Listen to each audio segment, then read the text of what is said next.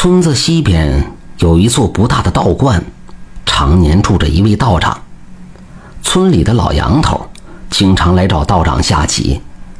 老杨头是一个闲人，儿女事业有成，儿子大宝开着一家小企业，生意很好，每天进账大把大把的钞票。这天，老杨头又来找道长，不是为了下棋，而是来请道长去自己家里看一口水缸。道长一愣，自己是个出家人，虽然也顺便看事算卦，可又不是收古董的。这老杨头请我看水缸干什么呢？道长和老杨头交情不错，也不好推辞，就跟随他来到家里。天有点热，就在院子的枣树下面，两人坐下来。老杨头乐呵呵地指着院子里的水缸说：“哈哈，就是这口水缸。”请道长您给长长眼，这就是一口普通的水缸，给人家都嫌扛着沉，放在院子里就是为了晒水，或者洗衣服，或者是洗澡。有的人家会栽两棵荷花，或者是养两条鱼。老杨头陪着道长围着水缸转了一圈，也没看出个所以然来，又回到枣树下坐下。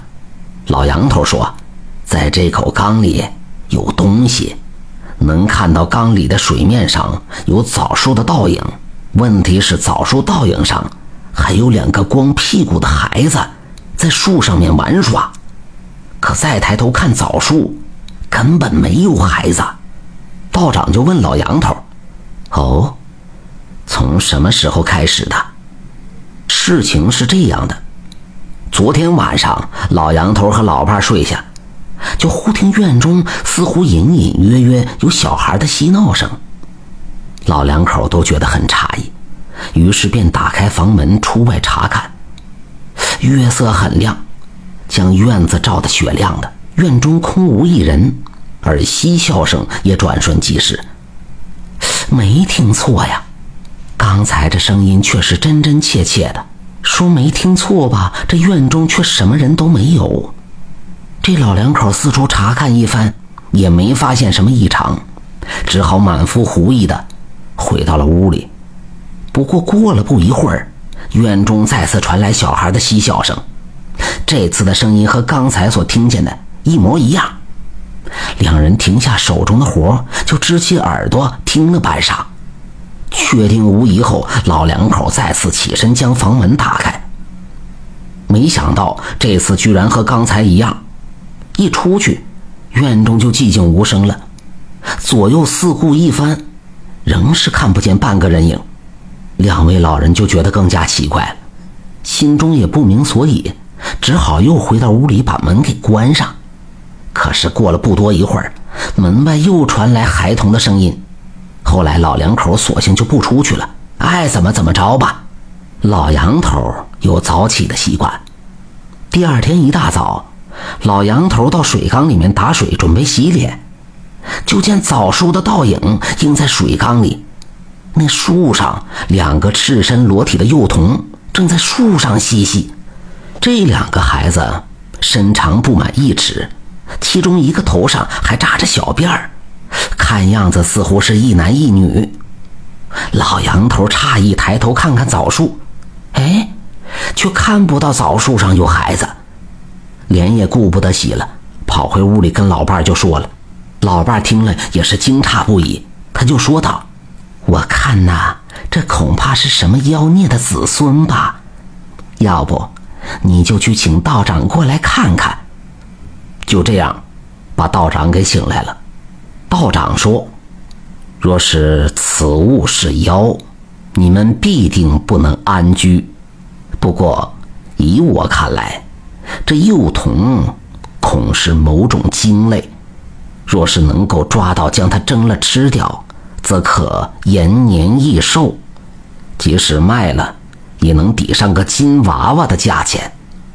此时，老杨头的老伴就走了过来，一听便笑道：“他们一听见人影，就跑得无影无踪了，怎么可能抓得住呢？”道长又道：“这也不是什么难事。”稻米是天地正气所结，能压宝藏。若能将米扔在他们身上，他们就跑不掉了。老杨头听完了道长的话，摇摇头说：“哎呀，试想这娃娃能修成灵性，也不是一年半载。我怎么能为了一己私利，为了自己的延年益寿，坏了他们的道行？俗话说，君子爱财，取之有道。呃，这石兆、刨着的，虽然卖了换作钱财，可这来的不费力的钱财。”必定去的容易，说不定还会养一个败家子儿出来。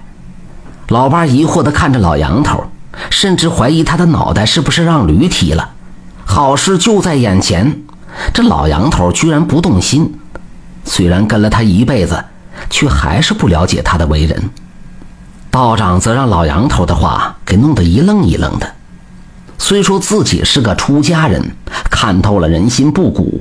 可还真没有见哪个人能从里面跳出来的，于是向老杨头拱手说：“没想到杨兄竟然这样看得开，脱得俗，着实让在下惭愧。”老杨头感叹地说道：“，道长过奖了，是老了，经历的事多罢了。”这天过去以后，老杨头发现。屋前的墙角处长出两棵他从来没见过的植物，两口子看着喜欢，舍不得拔，还经常给他浇浇水。那日道长到老杨头家，一眼认出这是两棵何首乌，于是和老杨头说：“这是两棵千年何首乌，已有灵性道行，这是看中了你的人品，才从别的地方迁过来的。”即使每天闻着它的气息，也能强筋壮骨。果然，从此以后，老杨头两口子身体都健健康康、硬硬朗朗的，无病无灾。何首乌又名能四，药中仙品，多产于深山之中，也偶有产于城市。若七根成人形。则是得人之精气的原因。然而，具人形的必然通灵，所以一般人不能得到。这也是古来相传已久的。感谢收听名城故事会，喜欢听故事的朋友，那就点个关注吧。